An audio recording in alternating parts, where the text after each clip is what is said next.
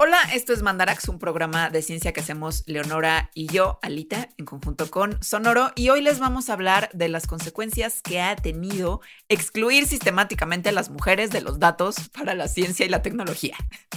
Para empezar, les vamos a platicar por qué esto es una rotunda tontería, dado que nuestros cuerpos son súper diferentes en un montón de cosas y que estas diferencias no se pueden ignorar. Cosas como las hormonas, la genética, Oh. hello, cromosoma XY. Les vamos a hablar de las consecuencias que tiene esto para cuestiones como en el cuestiones como el diseño y el desarrollo de tecnología.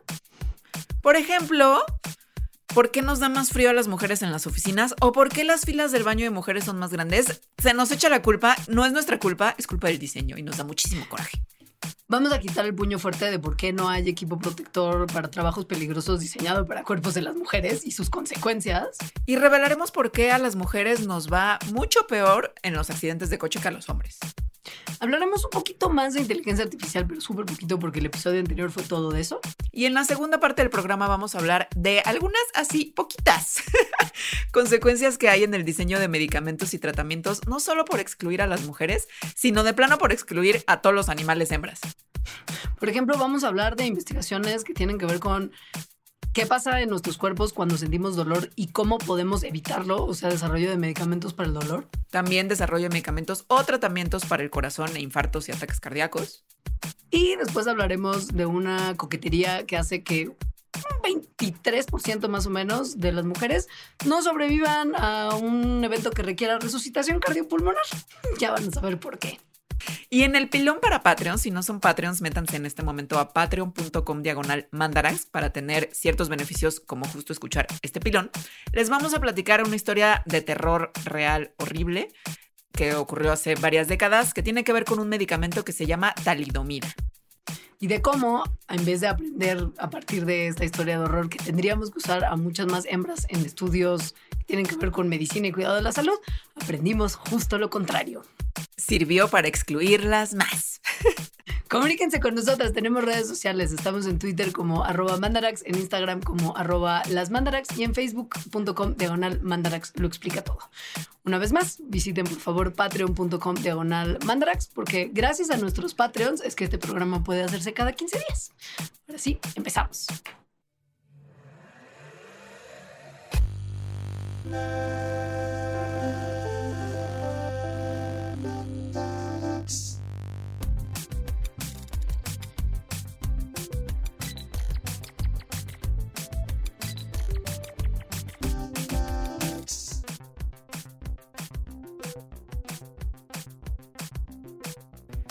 Pues resulta que, por si no lo sabían, el mundo desde hace miles de años ha excluido a las mujeres de muchas cosas. Y una de esas cosas, pues es la ciencia como tal. No solo la ciencia, sino los datos que se utilizan para hacer ciencia o para hacer medicina o para hacer diseño de cosas en general importantes para la vida. Sí, y esto no solamente pasa en el área de la ciencia y el diseño y la tecnología, o sea, volteen a ver un montón de otras cosas humanas como cuestiones artísticas, cine, literatura, cuestiones urbanas como diseño de ciudades, economía, cómo se dan las noticias, todas esas historias que nos contamos sobre la humanidad, de quiénes hemos sido, quiénes somos hoy, a dónde vamos, están súper marcadas por una entre muy sutil y terriblemente obvia ausencia de mujeres. Esto tiene mucho que ver con, por ejemplo, los datos que se usan para hacer un montón de cosas y por eso tiene un nombre muy coqueto que es la como el, el sesgo de género en los datos, ¿no? Que es un poco algo que ya habíamos mencionado en el programa de inteligencia artificial, pero hoy vamos a mencionar un buen. Este sesgo de género en los datos, es decir, que haya menos datos bas basados en mujeres, no solo en mujeres en realidad, ¿no? En todo lo que no sea un hombre, un hombre blanco heterosexual, de Claro, cierta Dios estatura, minorías. de cierto peso. Es que yo creo que ni siquiera es la minoría. O sea, solo son grupos, no señores blancos heterosexuales. Creo que se les dice señoros. Ajá, con cierto tipo de cuerpos, pues impactan la vida de todas las personas que justo no son esos señores blancos heterosexuales con cierto tipo de cuerpo. Y en particular, hoy en este programa vamos a hablar de cómo eso impacta, o sea, las consecuencias que ha tenido en la vida de las mujeres en cuanto al diseño de medicinas, ciencia en general, coches, productos que son esenciales para la seguridad de ciertas profesiones u oficios. Mucho de lo que platicamos viene de un libro que se llama La Mujer Invisible de Carolyn Criado Pérez, que yo lo dejé de leer, lo estábamos leyendo en el club de lectura y nos enojaba muchísimo. O sea, lo dejamos de leer por eso. No porque estuviera malo, de hecho el libro está muy bueno, pero era demasiado enojo el que provoca. O sea, era como ya no, o sea, no quiero leerlo recurrentemente como para el club de lectura, porque de verdad todo el tiempo, todo mundo estábamos enojados, especialmente las mujeres. Claro. Y cómo no, porque pues es que llevamos mucho tiempo pensando en los hombres como el default y, y, lo peor es que las mujeres las pensamos como una variedad de hombre. Y, y, cuando llegamos a la parte de diseño de este programa, eso va a quedar súper obvio, ¿no? Que es como de, ah, pues pensemos en un hombre más chico y compactito y eso ya es una mujer. Y es como, no, no, a ver, nuestros cuerpos son diferentes en muchísimas cosas. Más por ejemplo, y compactito. Sí, con es eso, ¿no? no, y ni siquiera, ni siquiera toman en cuenta que hay chichis. Pero bueno. No, es eso, es eso es tremendo, eso es tremendo.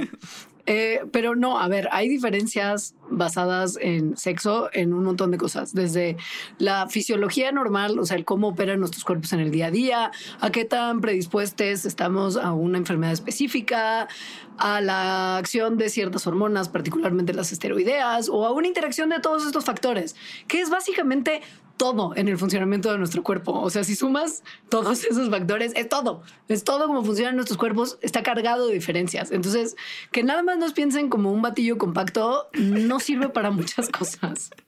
También hay diferencias, por ejemplo, en la estructura o en la, sí, en cómo están construidos nuestros cuerpos. Por ejemplo, los hombres en general, o sea, en promedio en general, tienen más proporción de masa muscular, tienen más masa en los huesos, tienen un menor porcentaje de grasa corporal que las mujeres. Y todas estas cosas que les estamos diciendo, o sea, la masa de huesos, de músculos, de grasa, las diferentes hormonas, las diferencias genéticas, la predisposición que haya ciertas enfermedades, etcétera, hace que los cuerpos en promedio de hombres y mujeres, los órganos, los sistemas, funcionen distinto y por lo tanto tengan diferentes consecuencias cuando se acercan a diferentes cosas de la vida, como a enfermedades y por lo tanto a tratamientos o sí, eso. Sí, o sea, no nada más sirve como normalizar los datos y cambiarlos en función de la altura de una persona. Hay mucho más pasando dentro de nuestros cuerpos, no solamente de, ah, la diferencia entre hombres y mujeres es que son más o, menos altos. Eso es popo de toro, así muchísimo. Por ejemplo, piensen, y esto también lo trataremos más adelante con detalle, pero piensen en nuestra función cardiovascular normal. Los corazones de las mujeres y de los hombres son distintos estructuralmente. Los vatos tienen más masa en el ventrículo izquierdo y son más grandes como las cámaras de su corazón que el de las mujeres. Por lo mismo, hay muchas cosas en la función cardíaca que son distintas y puede no solamente ser como una diferencia de tamaño, sino también de los ritmos y las presiones que esto genera, ¿no? Entonces, si estás haciendo como algo que sirve para regular la presión sanguínea, tienes que tomar en cuenta que las diferencias de nuestros corazones generan que las mujeres tengamos una presión sanguínea más baja en descanso y una tasa cardíaca más alta en descanso. Esto cuando estás tratando de decir, bueno, pues una pastilla que te ayuda a regularizar tus ritmos cardíacos, no va a funcionar igual para mujeres y hombres, ¿no? Es solamente como un breve ejemplo de lo que vamos a desglosar a lo largo de este show. Y vamos a empezar hablando de una cosa que es bastante obvia, que son las hormonas. En particular, las hormonas sexuales. que son las que dan un montón de diferencias pues sexuales, o sea, hombre-mujer. Por ejemplo, en el tono vascular, en el metabolismo de diferentes cosas, por ejemplo, de las grasas, en la regulación de fluidos, en el balance de electrolitos. Em, también hay diferencias en la estructura de los cerebros que resultan de qué tantos estuvieron, estuvieron expuestos los fetos ingenieros o ingenieras a las ciertas hormonas durante el embarazo, ¿no? y eso hace entonces que esta exposición distinta a las hormonas sexuales cuando éramos fetos o fetas impacten en las funciones neuronales y entonces que haya diferencias en, en, como caminos, justo como caminos neuronales que impactan en, por ejemplo, cómo sentimos el dolor o cómo respondemos al estrés, no nada más el estrés así como de, ay, no, qué estrés, sino al estrés físico, pues, ¿no? Sí, sí. O sea, hombres y mujeres ya de grandes tenemos cableado diferente nuestro sistema nervioso de manera que respondemos diferente a diferentes situaciones homeostáticas, como justo la regulación del estrés o la experiencia de dolor. Quizá usted no tenga idea, pero nuestro sistema inmune también tiene mucho input de nuestras hormonas sexuales como tal, particularmente de la testosterona, del estradiol, de la progesterona, y directo alteran la función de células inmunes porque se pegan a ciertos receptores de estas células pues, de varias de ellas, por lo menos como de los linfocitos, de los macrófagos, de las células dendríticas. Y el que estas hormonas sexuales se peguen a las células inmunes hace que se activen o se desactiven un montón también de rutas de señalización en las células, que lo que hacen al final del día es señalizar que se tienen que producir nuevos anticuerpos, que estos tienen que migrar, que ciertas células tienen que proliferar, que ciertas células inmunes tengan más o menos actividad, ¿no? O sea, básicamente la respuesta inmune tiene una mediación importantísima de hormonas sexuales. Entonces, vaya, nada que tiene que ver con respuesta inmune va a ser y como equivalente entre hombres y mujeres. Otra cosa que da las diferencias entre sexos, pues es que las mujeres eh, cis tenemos dos cromosomas X y los hombres solo tienen uno, ¿no? Tienen XY. Eso hace que haya diferentes genes, tal cual, ¿no? O sea, tenemos el doble de los que están en el X, las mujeres, que los hombres. Y eso impacta en diferentes cosas. Por ejemplo, algunos genes que están relacionados con el sistema inmune están en el cromosoma X y por lo tanto hay evidencia de que hay más activación de estos genes que están en el cromosoma X de las células inmunes en hombres que en mujeres. Sin embargo, a pesar de estas cosas que les estamos diciendo que, pues no sé, yo pensaría, ah, sabemos desde hace mucho tiempo, es evidente. Son obvias, mega obvias. Es como de, ¿en qué momento pensamos que esto no importaría? Como tenemos una diferencia genética importante. X, literal, X. Entonces, no se ha tomado en cuenta en la mayoría de los estudios científicos, de los desarrollos médicos, de los desarrollos tecnológicos. O sea, todas estas cosas se han hecho y se siguen haciendo cada vez un poquito menos, pero la realidad es que en la mayoría se siguen haciendo tomando en cuenta únicamente el cuerpo, la fisiología, el cómo funciona, morfología, sistema inmune, etcétera, de un hombre de tamaño, entre comillas, promedio. ¿Qué es un hombre? ¿Qué es un hombre, entre comillas, de tamaño promedio? Este hombre, entre comillas, promedio, viene principalmente, por lo menos venía del pasado, pero yo siento que baby siguen considerándolo así. Venía de un estudio que hizo el ejército estadounidense que se llama la US Army Anthropometric Survey, que hicieron en 1988. En principio ya ni siquiera nos parecemos físicamente tanto a los como hombres adultos de 1988. Según yo, la humanidad ha cambiado un montón en estas décadas, pero X, no importa. La cosa es que el ejército de Estados Unidos hizo una encuesta entre su personal, bueno, como un censo, una especie de censo, en el que veían pues qué de qué tamaño eran, ¿no? Básicamente, sacaban otros datos, pero para este para el fin de este programa el que nos interesa es el que tiene que ver con el tamaño. Se usaron un montón de sistemas de medida, lineales, etcétera, para registrar las dimensiones anatómicas de la población de personal del ejército de Estados Unidos, que ya desde ahí arrancamos mal. y una muestra muy representativa de la humanidad.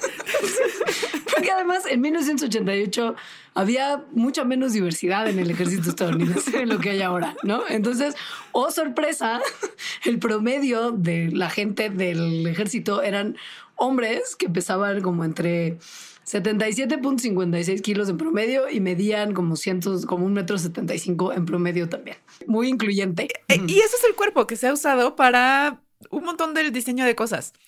Y, continúa esto, ¿no? O sea, no nada más en cómo usar ese cuerpo, sino en los cuerpos que más están representados en un montón de cosas como, yo que sé, los libros de texto en los que estudian las personas que estudian medicina. X, otra vez. Por ejemplo, hay un estudio en el que se analizaron las imágenes, miles de imágenes de 17 libros de texto de anatomía que fueron publicados entre 2008 y 2013, o sea, hace poquito. Y encontraron que nada más el 36% de estas miles de imágenes correspondían a mujeres. Y pues obviamente, como ustedes se imaginarán, el que se usen esos estándares para básicamente todo impacta en muchas cosas al cuidado de la salud y a cómo se piensa el cuidado de la salud en términos de las investigaciones que se hacen para llegar a mecanismos de cuidado de la salud, ¿no? Pero Leonora, sí. ¿No hay alguna otra razón, por ejemplo, que las mujeres somos más complicadas? pues eh, sí. no, pero sí. Es, es, es complicado, porque vean, o sea, hasta hace muy poco, pero todavía sigue pasando, la mayor parte de la investigación básica y clínica que ha, ha llevado al cuidado de la salud se ha hecho justo con el promedio de cuerpos de hombres, con sujetos de estudio hombres, con médicos que estudiaron en libros de texto en donde solamente hay imágenes de hombres. Ajá. La razón detrás de esto es porque, una vez más, pues hormonas. la, razón entre comillas, o sea, como que el pretexto, siendo que más bien la justificación. O sea, digo justificación porque sí hay una cosa de que las mujeres pues tenemos el ciclo menstrual.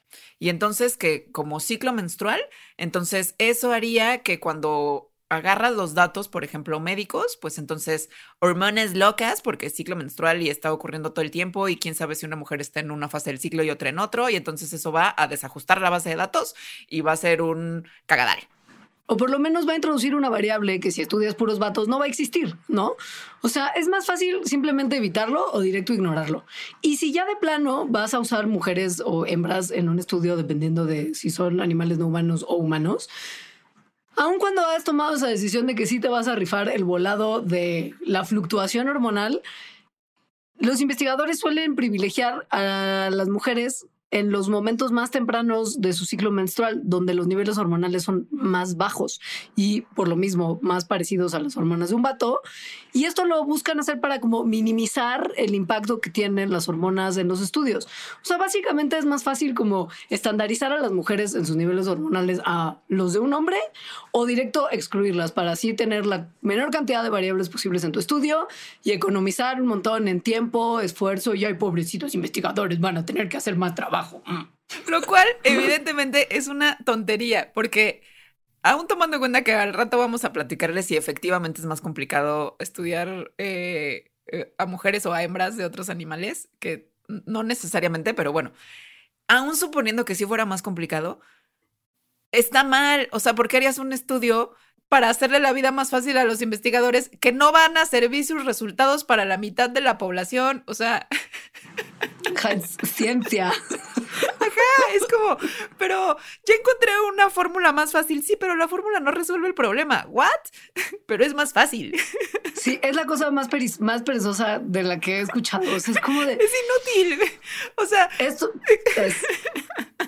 Y lo que vamos a hacer después de esta introducción, que ya nos enardeció y que espero que ustedes también estén un poquito agitando el puño fuerte desde ya, eso solamente fue una introducción y lo que vamos a hacer el resto del programa va a ser platicarles un poco de las consecuencias que todo esto ha tenido en básicamente todo, ¿no? Y vamos a empezar con cuestiones que tienen que ver con diseño y el desarrollo de tecnología. Ya después vamos a hablar de ciencia y medicina ninguna de estas es menos enojosa, ¿eh? O sea, no creen que estamos empezando por la más light para luego hacerlos enojar más. Todo es de furia. Entonces, a ver. Si ustedes han trabajado en alguna oficina o entrado a alguna oficina a hacer un trámite burocrático, lo que, todo el mundo hemos estado en una oficina. Seguramente, si son mujeres, les ha dado un poquitín de frío. A mí me ha pasado, siempre me pasa. Entonces, el diseño de la temperatura de las oficinas fue algo que se determinó tal cual, o sea, se diseñó. Se diseñó en la década de los 60 del siglo pasado y no para ver cuál es la temperatura más cómoda para las personas. Claro que cuando dijeron las personas pensaron en los señoros. unos señoros que pesaban 70 kilos, el estándar que les hemos estado diciendo. Entonces vieron cuál es la tasa metabólica en descanso de los señoros de 70 kilos y vieron que era tal, ¿no? Y entonces con eso determinaron que las oficinas tenían que estar a 20 grados, que el aire acondicionado lo iban a prender a 20 grados. Ok. ¿Qué sucedió? Pues pasa que la tasa metabólica de mujeres, no señoros de 70 kilos, es mucho más baja medida en valores estándar que la de hombres haciendo la misma actividad godines de estar sentada en un escritorio en general, ¿no? Pero en este caso de estar sentados en un escritorio tecleando. La tasa metabólica de las mujeres y los hombres no que es que cambie poco. La diferencia entre una y otra es como de 35%, que quiere decir, traducido en temperatura de la oficina, que las oficinas promedio que tienen la temperatura del señor o promedio son 5 grados en promedio demasiado frías para una mujer estándar. Y entonces pasa que, pues sí, justo uno entra a la oficina y ve a todas las señoras tapadas en así la manta. ¡Ay, qué friolentas! ¡Ay, qué friolentas! Y los vatos así en shorts y chanclas, que no se puede porque godines, pero frescos así en mangas de camisa, mientras nosotras nos congelamos. O sea, la tasa metabólica que sea más lenta en mujeres quiere decir que el metabolismo está funcionando más lento y por lo tanto estás produciendo menos calor. O sea, lo estás produciendo más lentamente. Nos da más frío. Así está hecho Sí. nuestro cuerpo. Es así. Sí. 35% más frío, 35. Eso es un montón de frío. Y esto tiene consecuencias no solamente en que nos sentimos incómodas, porque ojalá que fuera nada más eso, porque dices, bueno, te la bancas, pero se ha visto que una fuerza laboral incómoda es una fuerza laboral improductiva. O y sea- el capitalismo no gusta de eso. Fallaste capitalismo, fallaste. Fallaste capitalismo por flojo. O sea, se vio que cuando se cambia la temperatura de 20 a 25 grados, eh, los errores de cuando estás tecleando son casi 50% menos y la productividad aumenta 150%. Ironías de la vida que el capitalismo mismo le conviene y cómo falló. Bueno, Luego, otro ejemplo, este ejemplo me encanta, viene justo en el libro ese que les digo de, de la mujer invisible, porque se trata de una buena intención mal llevada, que el mundo está lleno de eso y está muy mal. Había una vez en Londres, porque Londres es very progre, un cine very progre. O sea, y aliade y así, ¿no? aliade. Ajá, Y entonces en este cine de Londres dijeron, bueno, como somos muy progres y aliades, vamos a quitar los géneros de los baños. Ya no va a haber un un baño de hombres y mujeres.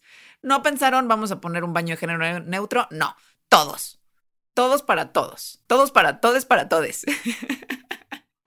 Un momento, se preguntarán, ¿cómo resolvieron el tema de los mingitorios? Porque una de las cosas que a las mujeres no necesariamente nos encantaría de ir a un baño como comunal, sobre todo si es grande y todos convivimos al mismo tiempo, es que como que entrar y ver a vatos haciendo pipí es algo que siento nadie de nosotras necesita. No, Entonces, no. ¿cómo se puede resolver eso si eres un cine de Londres progre y aliade? Pues pusieron unos letreritos. Pusieron baño de género neutro con urinarios y baño de género neutro con cubículos. Listos. Y entonces ¿O fue no? super función, premier, ta, ta, ta, lleno el cine, filas del baño, gente yendo al baño. ¿Qué pasó? Pues como usted supondrá, debido a que los hombres hacen como nosotras del 1 y del 2, solo los vatos iban al género neutro con mingitorios, pero tanto vatos como morras iban a género neutro con cubículos, porque pues todos necesitamos del uso del cubículo de repente. Entonces, en vez de que los baños fueran como realmente neutros, y permitieran como una cuestión, cuestión igualitaria, lo único que estaban haciendo era aumentar los espacios en estos baños para vatos, ¿no? O sea, los vatos tenían como mayor posibilidad de usar ambos baños y las morras solamente el de cubículos. Y esto es una cosa de justo no pensar en el diseño, en la experiencia de las mujeres. O sea, de que a una mujer muy probablemente no le va a gustar ir al baño y entrar y ver una fila de hombres meando. Eso es pensar en la experiencia de mujeres. Y bueno, este ejemplo del cine progre en London, pues mal, pero si lo llevamos a pensar cuál es la experiencia de las mujeres yendo al baño público en general, todos los baños están hechos de una forma pues discriminatoria de cierta forma para las mujeres, todos los baños públicos. ¿Por qué? No, No, porque es 50% y 50% en todos los planes de los edificios. Eso es igualdad. 50% y 50% significa igualdad. Ustedes están pidiendo algo que no tiene sentido. Exacto, 50% y 50% del espacio. Es decir, en metros cuadrados son los mismos metros cuadrados, pero en los mismos metros cuadrados caben más mingitorios y cubículos en el mismos metros cuadrados del baño de hombres que nada más cubículos en los mismos metros cuadrados para mujeres. Es decir, el número de personas que puede ir al baño al mismo tiempo en el baño de hombres es más grande que el número de personas que puede ir al mismo tiempo en el baño de mujeres. Y no solo eso. Esto no es un simulacro y no es una mentira y no es solamente una cuestión de percepción.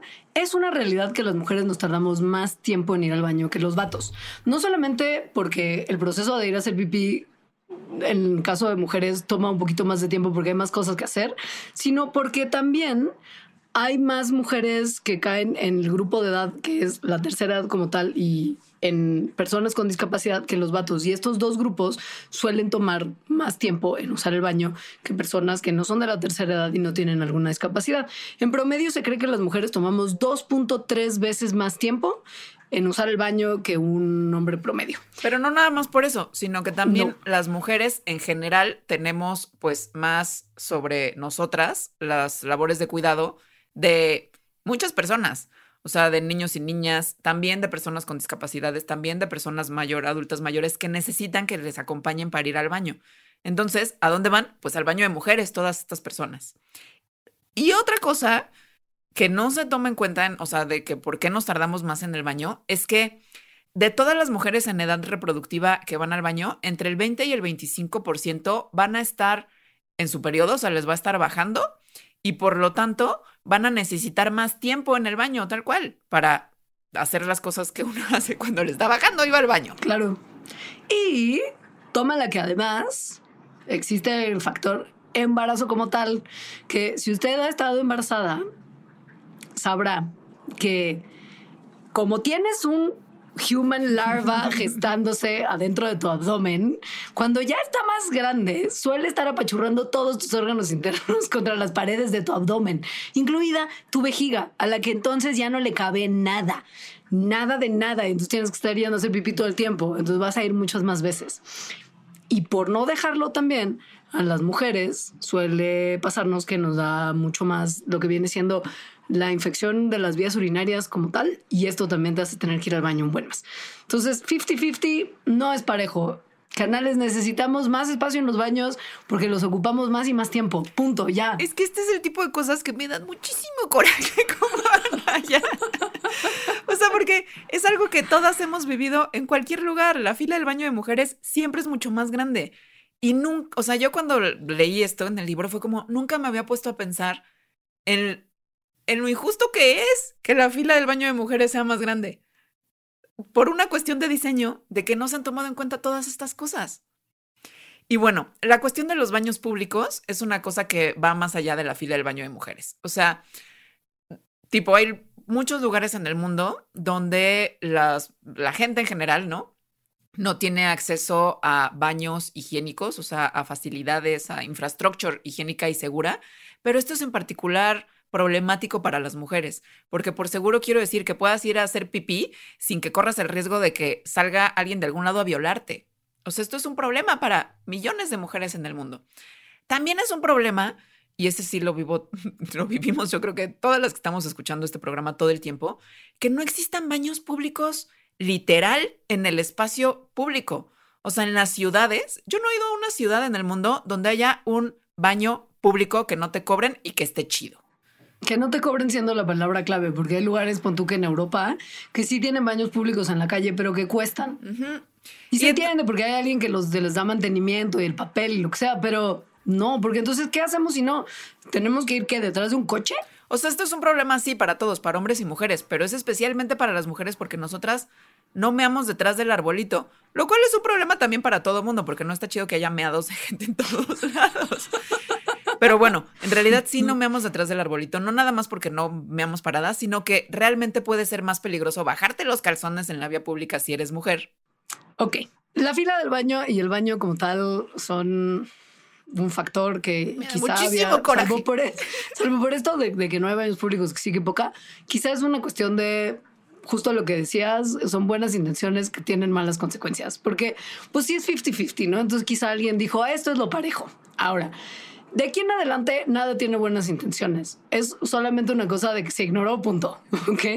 Por ejemplo, en términos de equipo protector que la gente necesita usar cuando realiza trabajos que implican un riesgo a sus cuerpos, directamente nunca han sido pensados para mujeres. Pero nada, ¿eh? desde gogles hasta equipos como de protección de cuerpo completo.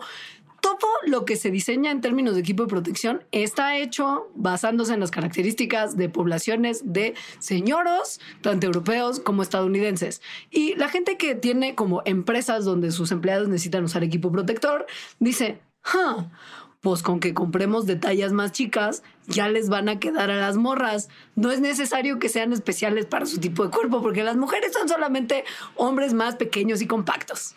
Y pues no, no funciona. No. Y eso causa muchos problemas justo de seguridad. Yo escuché un podcast en la pandemia de miles de problemas que tuvo el personal de salud en México, hombres y mujeres, pues, pero me ¿Con la acuerdo que sí, en la COVID, o sea que no había, no, no les daban cubrebocas, ta, ta, ta, y así. Y ahí había una morra, una, una doctora que decía que les daban cubrebocas, o sea, los caen a 95, pero que ella, pues era, o sea, su cuerpo era más chiquito y entonces necesitaba cubrebocas para niños. Eh, y esos no les daban, entonces ella los tenía que comprar. Entonces era una gastadera, porque pues esos son caros. Y una persona que estaba 12 horas, 7 días a la semana, pues usa varios. Eh, Y era de vida o muerte, ¿no? Sí, sí, sí.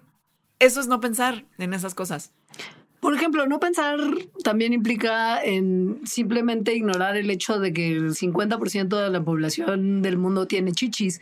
Entonces, que si vas a hacer algo como un chaleco antibalas o un arnés de seguridad o algo que tiene que quedar bien ajustado en la zona del pecho, no puedes nada más pensar en que el pecho de una mujer es como más compactito que el de un vato, porque no, porque hay cosas ahí que hay que en los vatos no hay y que hacen que no te queden bien las cosas y que andan ahí como todas flojas y, que literal, ¿eh? O sea, policías a, los, a las que se les ha encuestado para ver cómo se sienten con su equipo de protección. Dice solamente el 5% de las mujeres encuestadas que han estado perfectas con su equipo de trabajo y que este nunca ha limitado su capacidad de realizar su trabajo correctamente. Lo que quiere decir que el 95% de las mujeres a las que les preguntaron han considerado que no pueden realizar su trabajo bien porque su equipo de seguridad no les queda. Y piensan que de repente si te dispara alguien, si alguien te acuchilla, si, no sé, necesitas de verdad algo que esté pegado a tu cuerpo para salvar tu vida, en el 95% de, tus, de los casos no te queda bien. Y esto ocurre también con una cosa que usamos, pues la mayoría de las personas casi diario, muchas, ¿no? Que son los coches. Entonces, una de las cosas más importantes cuando te subes a un coche es ponerte el cinturón de seguridad. O sea, es, sí, es la medida más importante de seguridad en el coche. Resulta que en accidentes de coche, si hay las mujeres eh, tienen 47% más de probabilidad de resultar seriamente heridas, 71% más de probabilidad de resultar moderadamente heridas en comparación con los hombres.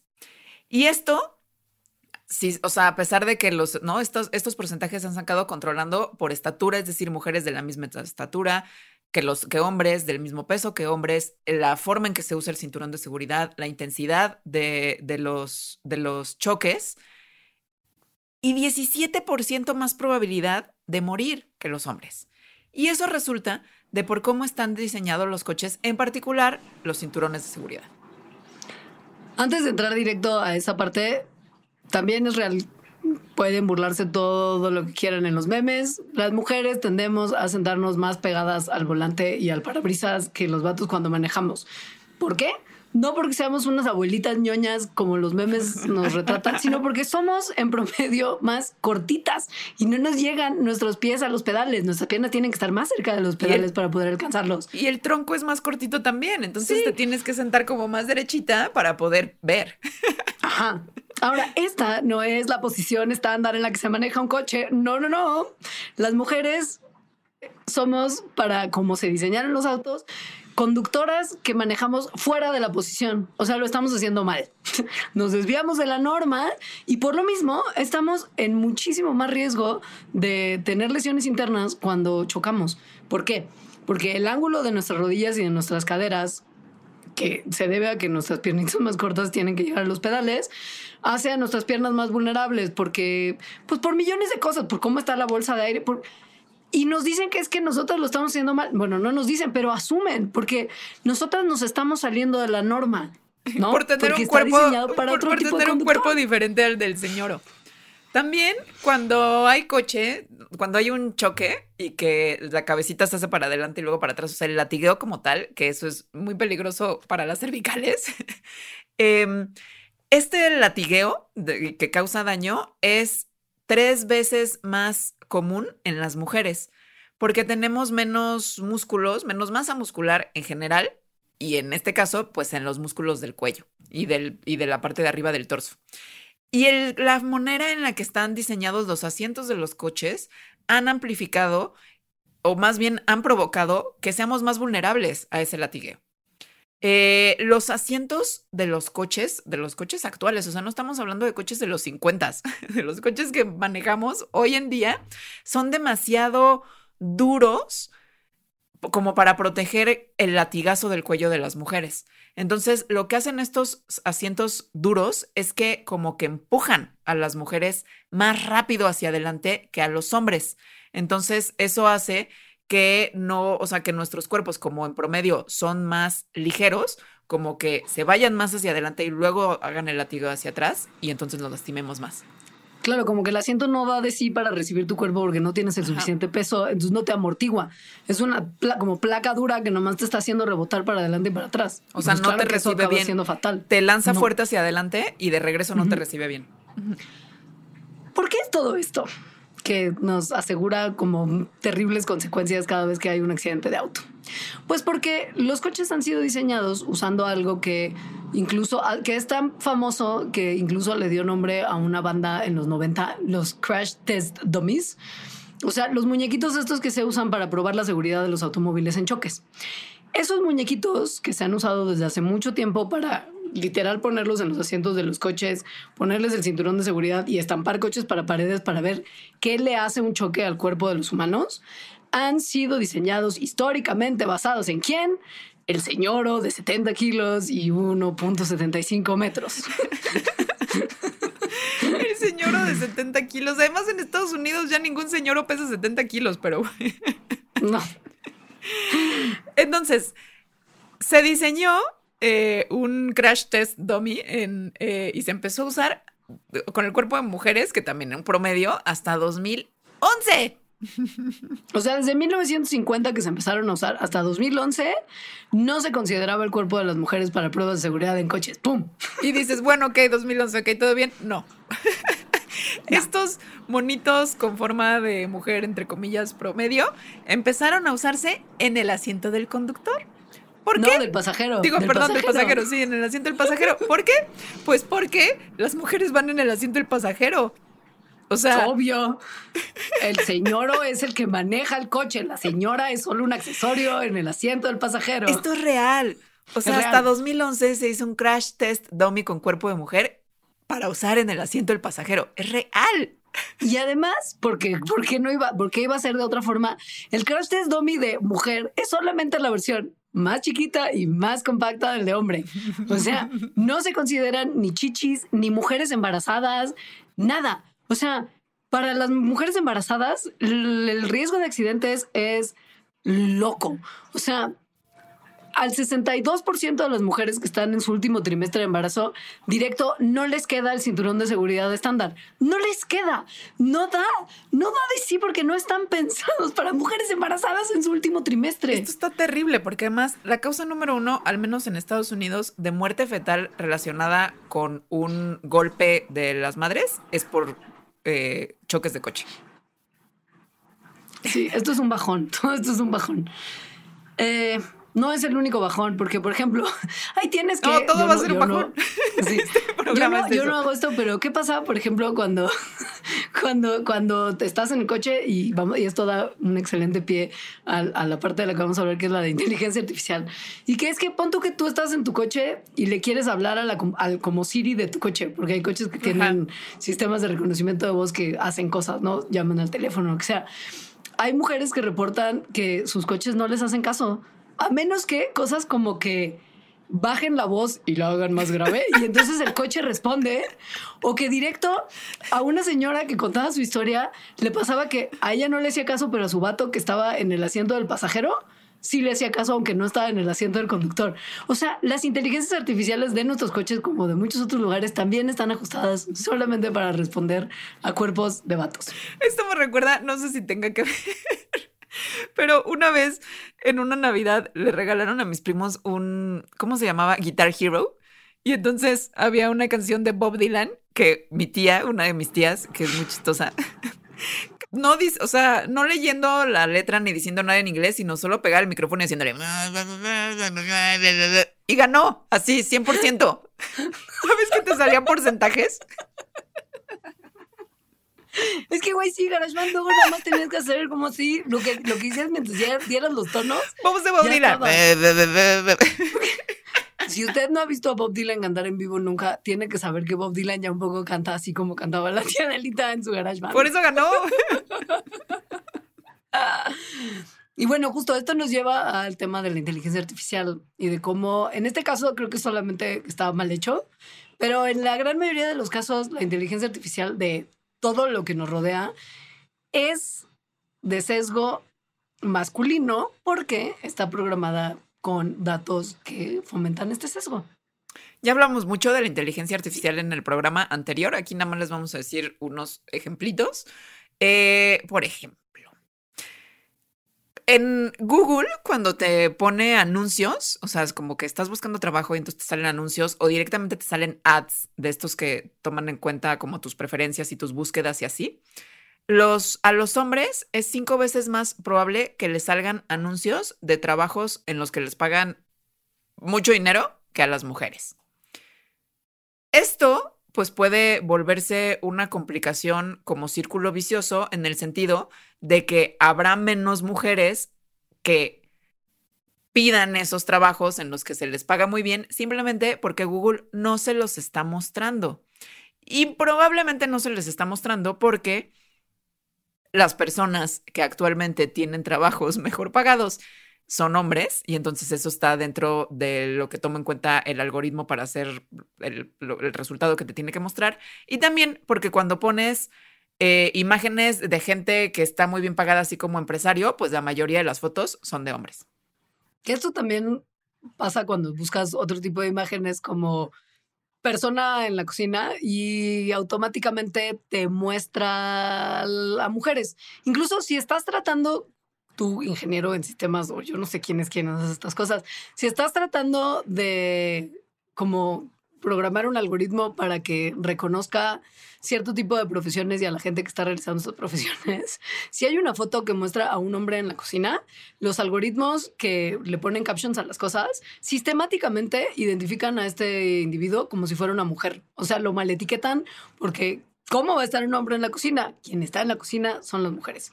Y entre otras coqueterías, por ejemplo, también si pones, que es una herramienta fantástica que le ha alivianado la vida a un montón de gente, pero si pones en Google Translate algo que tiene que ver con lenguaje relacionado con STEM, con ciencia, tecnología, ingeniería y matemáticas, y estás poniendo, o sea, estás traduciendo de inglés a español, por ejemplo, que en inglés todo es neutral de género y en español no, siempre te va a traducir en español como vato. O, sea, feto ingeniero, no feta ingeniera.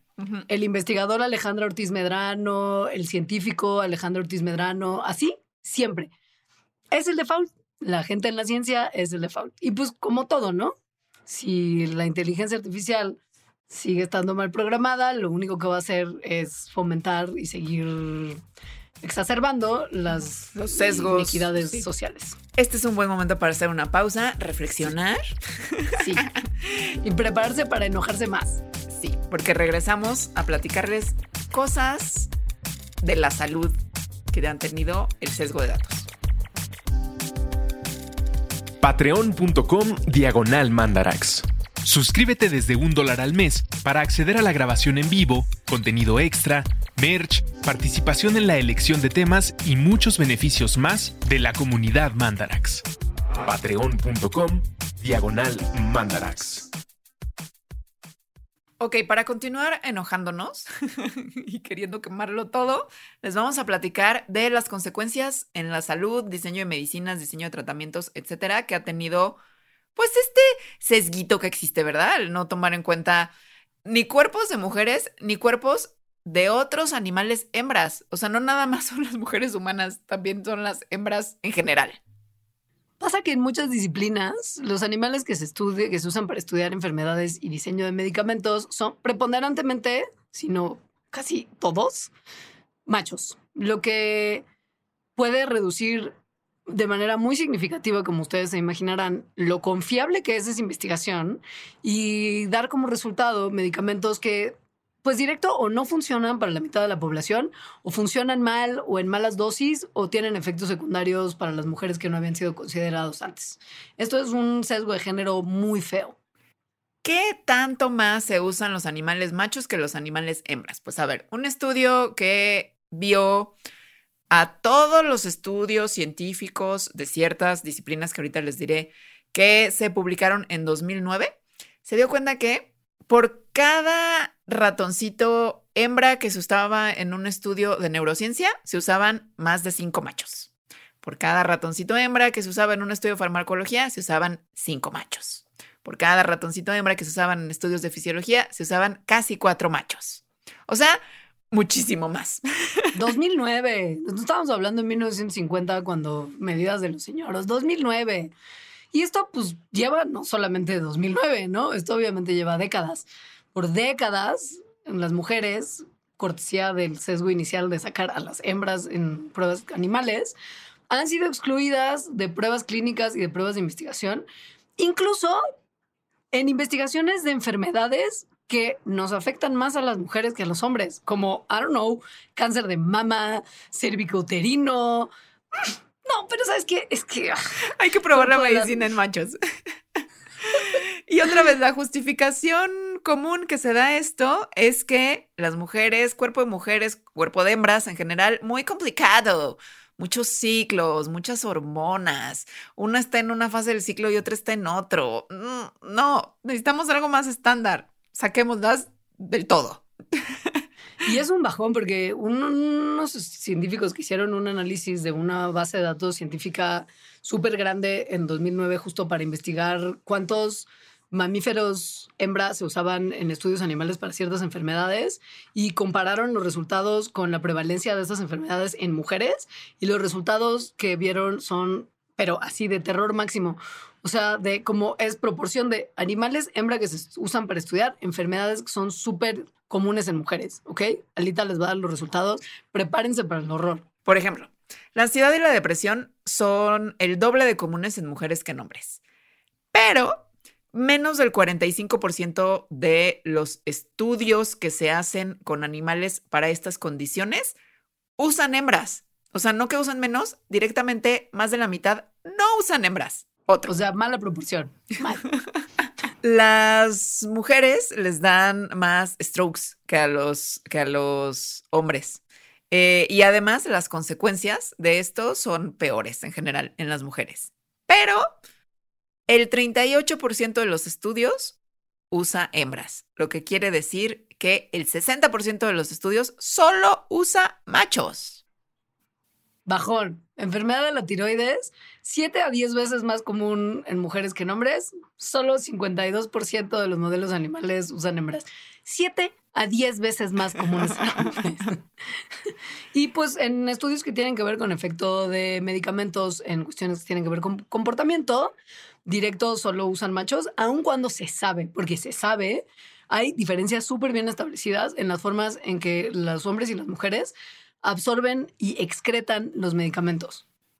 Y a ver, la cosa de que las mujeres o las hembras en general tengamos más variabilidad por el ciclo menstrual y otros ciclos reproductivos que tienen que ver con las hormonas y que entonces no se pueden usar para los estudios científicos, pues es algo que es una idea.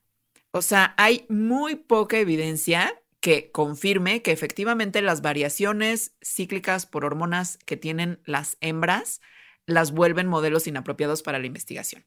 De las pocas investigaciones que existen, se vio que en ratones las hembras no tenían más variación en los resultados que estaban dando cuando se analizaba el dolor que estaban experimentando. Entonces, otra vez, ni siquiera es algo que esté sustentado tal cual. O sea, no. Y aunque lo estuviera, Claro. pues en Te realidad, aguantas. ajá, o sea, Sí. lo tendrías que hacer porque pues tienes que hacer cosas para mujeres, ¿o no? Pero es esto, o sea, es esto, no solamente en los estudios que tienen que ver con percepción de dolor, o sea, en la gran mayoría de los estudios que se han como metaestudiado, no hay en realidad así como que digas como de es imposible, este estudio se tiene que tirar a la basura porque había una diferencia hormonal. Para nada, es solamente pereza. O sea, no es, es solamente un, prejuicio en realidad, o Sí, sea, de que la variación en las hembras va a ser mayor que en, las de- que en los machos porque hay ciclos, porque hay ciclo menstrual. O sea, O sea, lo, lo Sí. que se ha concluido es que lo que se ha visto en términos de como justo para lo que, lo que influye o no el ciclo, pues en este caso no es menstrual porque en ratas es estral, es otro tipo de calendario el que tienen en términos de su fertilidad y reproducción, pero que se tiene que ya tumbar este prejuicio de que el ciclo estral de las ratas afecta en algo. No es así. Se tendrían que estar usando indistintamente ratones macho y ratones hembra y además documentando, diciendo, estos ratoncitos son macho, estos ratoncitos son hembra. Esos resultados ya son interesantes. Sí, y ayudarían a que la medicina fuera mejor, porque actualmente varias cosas importantes están hechas nada más tomando en cuenta a los machos o no distinguiendo entre machos y hembras y por lo tanto no teniendo en cuenta las diferencias que puede haber en diferentes tratamientos o medicinas por sexo. Uno de esos es el dolor. La percepción del dolor en hembras, pues se ha visto que es diferente que en machos. Y por lo tanto, los estudios, entre comillas, clásicos del dolor que no toman en cuenta estas diferencias, pues no aplica para la percepción del dolor de las mujeres. Fíjense que hay un cuerpo de evidencia que va creciendo cada vez más, incluyendo un análisis que se hizo en 2012 de 11.000 registros de pacientes médicos, que indica que las mujeres somos más sensibles al dolor y que esto se debe probablemente a que nuestros cuerpos perciben el dolor de manera diferente en términos fisiológicos que el cuerpo de los hombres. Ahora les vamos a explicar como un poco de por qué, pero para empezar esto ya hay que tomarlo en cuenta cuando estamos haciendo estudios para el dolor y para el manejo del dolor. Entonces, esto no quiere decir, o sea, que tengamos un umbral del dolor en promedio más bajo las mujeres que los hombres. No quiere decir que las mujeres seamos más débiles o más llóricas o que el dolor de los hombres no sea real, ¿no? Que se tengan que aguantar o algo así. Sino lo que quiere decir es que fisiológicamente las mujeres en promedio sentimos el dolor más intensamente que los hombres. ¿Por qué? Bueno, hay diferentes ideas. Eh, una de ellas es que nuestros cerebros, o sea, los de las mujeres, producen menos endorfina y las endorfinas inhiben el dolor. Es como un analgésico natural que producen nuestros cuerpos. Bueno, nosotros producimos menos de ese analgésico natural después de que hay un estímulo doloroso. O sea, la producción de endorfinas en mujeres después de algo que te picó es menor que en hombres. Esa es una. Sí. La otra es que en 2019 se publicó un estudio que muestra que las ratitas de laboratorio hembras usaban distintas células para transmitir las señales del dolor a través de su espina dorsal hacia el cerebro. Y si bien nadie ha confirmado que este es el caso en mujeres humanas, el grupo de investigadores que hizo este experimento dice que la evidencia en animales es como muy sexy como para poder asumir que sí y que cada vez hay más evidencia. Y pues por lo mismo no se pueden literal hacer los mismos estudios, o sea, no se pueden hacer nada más estudios con machos porque hay como literalmente dos caminos distintos en los que como que por los que pasa el dolor, ya seas una hembra o un macho. Lo cual tiene que ver todo con los tratamientos para el dolor. ¿Por qué? Por ejemplo, en, ratones machos lo que se vio es que hay unas células inmunes especiales que al parecer son las que como que el cerebro empieza a llamar cuando hay dolor, ¿no? Eh, por lo tanto, un tratamiento que podría funcionar es inhibir la función de esas células inmunes, porque entonces ya no estaría la sensación de dolor. Pero en ratones hembras, estas células no están involucradas. Por lo que un tratamiento que estuviera únicamente inhibiendo ese tipo de células en mujeres no tendría ningún efecto. O sea, son, como dijo Leonora, rutas que son distintas. Y por lo tanto, los tratamientos tendrían que ser distintos también. Ahora, una cosa que es muy interesante de este estudio es, bueno, si hay dos rutas diferentes y las mujeres, bueno, las hembras, lo que dice este estudio también es que si de repente pasan como A, B y C, como ciertos factores, el cerebro, el, camino que está siguiendo el dolor para llegar al cerebro puede cambiar y usar la otra ruta, ¿no? La que usan normalmente los machos. Pero entonces estos investigadores se pusieron a pensar, ¿no? Como, bueno, pero entonces ¿de qué depende? Claramente hay algún tipo de switch que dice cuál es la ruta que va a seguir el dolor usando qué células. Y se dieron cuenta que, aun cuando desde hace muchos años se había creído que esto solamente tenía que ver con el estrógeno, ¿no? Que las diferencias en el dolor entre hombres y mujeres era de, ay, pues estrógeno, porque el estrógeno se ha visto que sí puede exacerbar o mitigar el dolor dependiendo de qué tan concentrado está y en dónde, se dieron cuenta que quizás esto puede tener que ver no solo con el estrógeno, sino con la testosterona también la testosterona, a la cual nunca nadie había volteado a ver, porque pues si hay algo que está siendo diferente y que se está saliendo de la norma, obvio tiene que ver con las hormonas femeninas y ya, ¿no? Y porque como que se ha visto siempre, como que se percibe siempre que los hombres no tienen ciclos hormonales.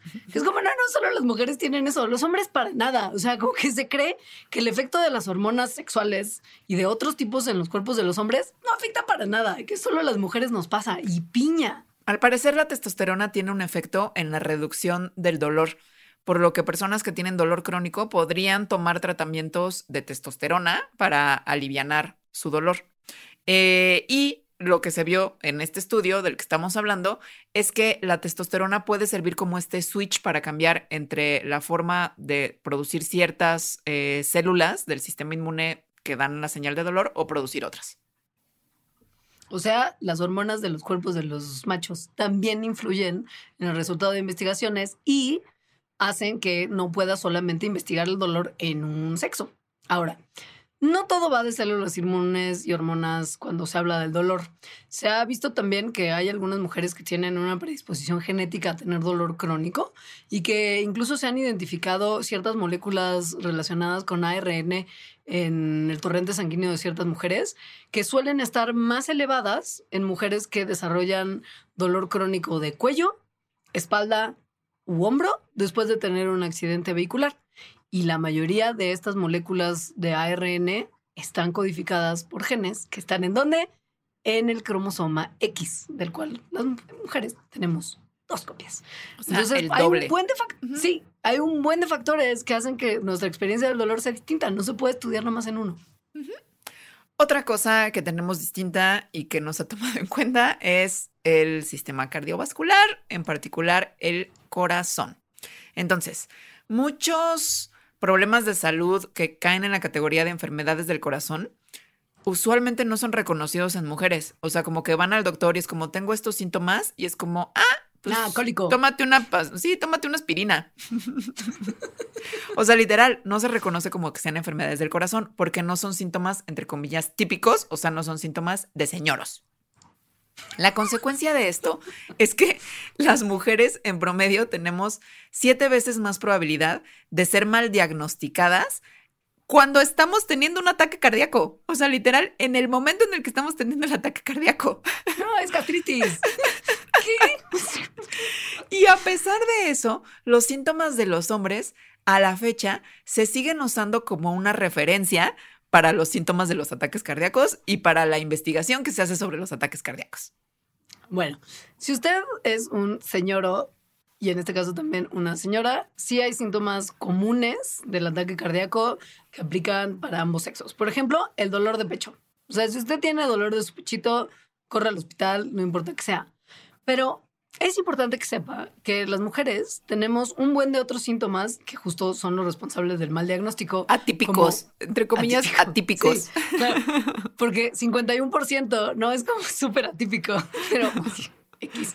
Dice, a ver, indigestión, náusea o vómito, falta de aire, o sea, que no puedes respirar bien, que no te llega el aire, dolor de quijada, dolor de espalda, así aceleración, así loca del corazón Y a veces ni siquiera te da como un dolor de pecho súper obvio que dice hospital right now.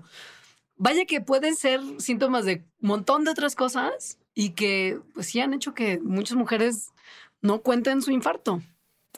Siete veces más que hombres. bueno, no, no, porque no se mueren más mujeres, eh, sino que más bien siete veces más mujeres mal diagnosticadas de un infarto que hombres. sí. Eh, además, la forma en la que pasan estos infartos o ataques al corazón es diferente en general que en hombres que en mujeres. Los hombres en general tienden a tener eh, como bloqueo de las arterias, de la arteria principal que lleva a la sangre al corazón, o se les rompe esta arteria y eso es lo que causa el ataque o el infarto. Las mujeres tienden a tener menos de, este tipo de, problemas.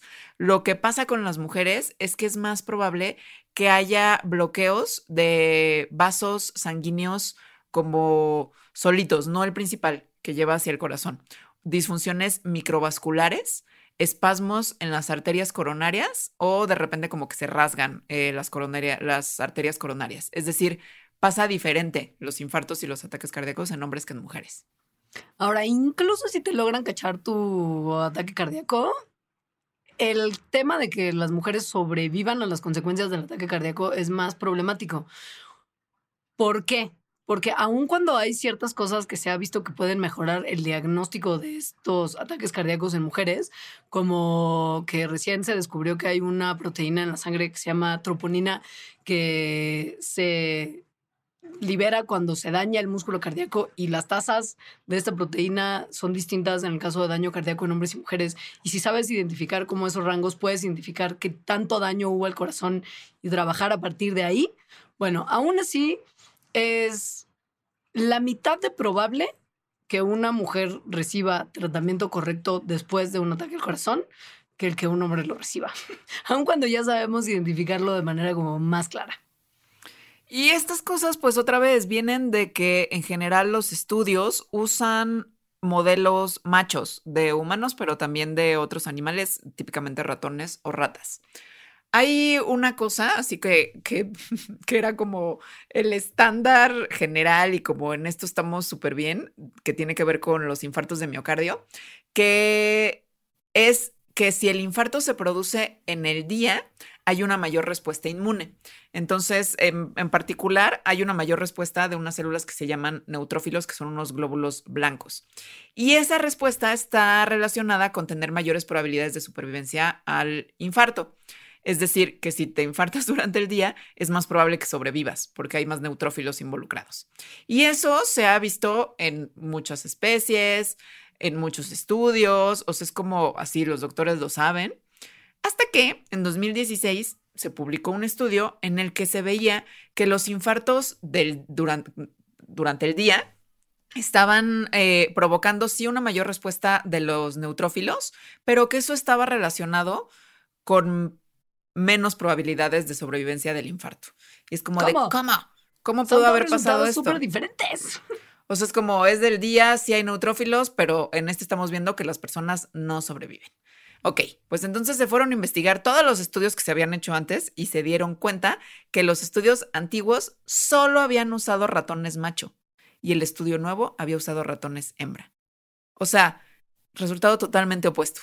La moraleja de esto y de todo, en realidad, es que hay que tener sujetos de estudio, tanto machos como hembra, porque como ya lo mencionamos, nuestros cuerpos son muy distintos en muchas áreas fundamentales que podrían generar resultados totalmente opuestos en una investigación y en lo que surge después de la investigación, es decir, la técnica desarrollada, el medicamento al que dio lugar, todo lo que viene después tiene, si no se toma en cuenta el 50% de la población, está teniendo resultados incompletos y muchas cosas no nos van a funcionar igual de bien. Y como una moraleja más también, está terrible, como una moraleja más, es que esto está muy chistoso, como una moraleja más también es hasta en cosas que parezca que no importa, se tiene que empezar a cambiar como ese panorama. Y como una especie de, como de cierre, como ligerito para que, usted termine este programa con un poquito de humor y un poquito menos de furia. Les vamos a platicar qué pasa con estos muñecos con los que la gente aprende a hacer resucitación cardiopulmonar. que es una Que, cosa que muy como coqueta. les hablamos hace algunos episodios, pues los primeros auxilios son bien importantes y del que no les hablamos es de este, de la resucitación cardiopulmonar, porque mejor vayan a un taller a tomarlo. La cosa es que si van a un taller a tomarlo, les van a llevar de estos muñecos y van a aprender a hacerlo en esos muñecos que resulta que están basados en el hombre estándar promedio señoro. O sea, no tiene 75, chichis. O sea, 70 kilos. y sin chichis. Entonces, en un estudio que se hizo para ver cuál era la, la probabilidad de sobrevivencia de una resucitación en público entre hombres y mujeres, o sea, de que si de repente, ¿no? Tenías algún problema, te tenían que dar esta resucitación, ¿qué tanto sobrevivían hombres y mujeres? Las mujeres sobrevivían 23% menos que los hombres. Su probabilidad de sobrevivencia más bien era 23% menor. La parte que digo ahorita de que tiene que ver con en público es muy importante. En casa, si uno hace resucitación pulmonar en casa, al parecer las estadísticas de supervivencia eran iguales entre hombres y mujeres. Pero cuando eran en público, no. Porque en público, la gente, sobre todo señoros, se sienten muy incómodos aplicándole CPR, o sea, resucitación cardiopulmonar a una mujer, porque requiere agarrarle las chichis. Y esto en público no se ve bien. Requiere tocarle el pecho a pesar de que su vida literalmente dependa de ello. Sí. Entonces, digo, esto creo que podría combatirse de muchas formas, pero una de las formas que se está pensando es hacer un monito de estos en los que practicas, un maniquí de mujer. Este, es decir, poniéndole chichis, de manera que se normalice darle CPR a un cuerpo que tiene chichis y no que la nada. gente se acostumbre a hacer esto con chichis presentes y que no pase nada y que entonces se puedan salvar ese 23% de diferencia de mujeres o hombres cuando se les da CPR en público. Esa es como la parte, la parte chistosa de cierre del programa, pero la moraleja es un poco que no importa en qué sean cosas que parezcan simples como ponerle unos chichis a un maniquí o incluir ratas hembra en tus estudios sobre cáncer de mama, I don't know, qué sé yo, es fundamental que se rompa este sesgo, porque históricamente ha habido consecuencias muy fuertes de que no se haya hecho. No solo es incomodidad de la fila del baño, no solo es ese 23% de mujeres a las que no se les tocó el pecho para resucitarlas, porque Dios mío, ¿qué es eso? Chichis, no puedo. ¡Ah! Históricamente ha habido unos casos de mucho horror y en el pilón para Patreons les vamos a, les vamos a platicar de uno en particular que es atroz, pero Atroz. verdaderamente atroz. Es el de la talidomida que causó muchos problemas en generaciones de niños, bebés que nacieron en los... Bueno, les platicamos en el pilón. Pero que además tuvo como consecuencia, bueno, además de las consecuencias terribles en estas personas, no que se hicieran más estudios en mujeres, sino fue una justificación para sacarlas de los estudios. Les contamos en el pilón por qué. Este es un excelente momento para entrar a patreon.com diagonal mandarax y averiguar cómo pueden formar parte de nuestro programa de mecenazgo. Si usted de plano no quiere o puede ser nuestro Patreon, no pasa nada y no hay falla, aquí estaremos para usted cada 15 días. Gracias por escuchar y a los Patreons, pues ahorita, ahorita viene más. Muchas gracias. Chao.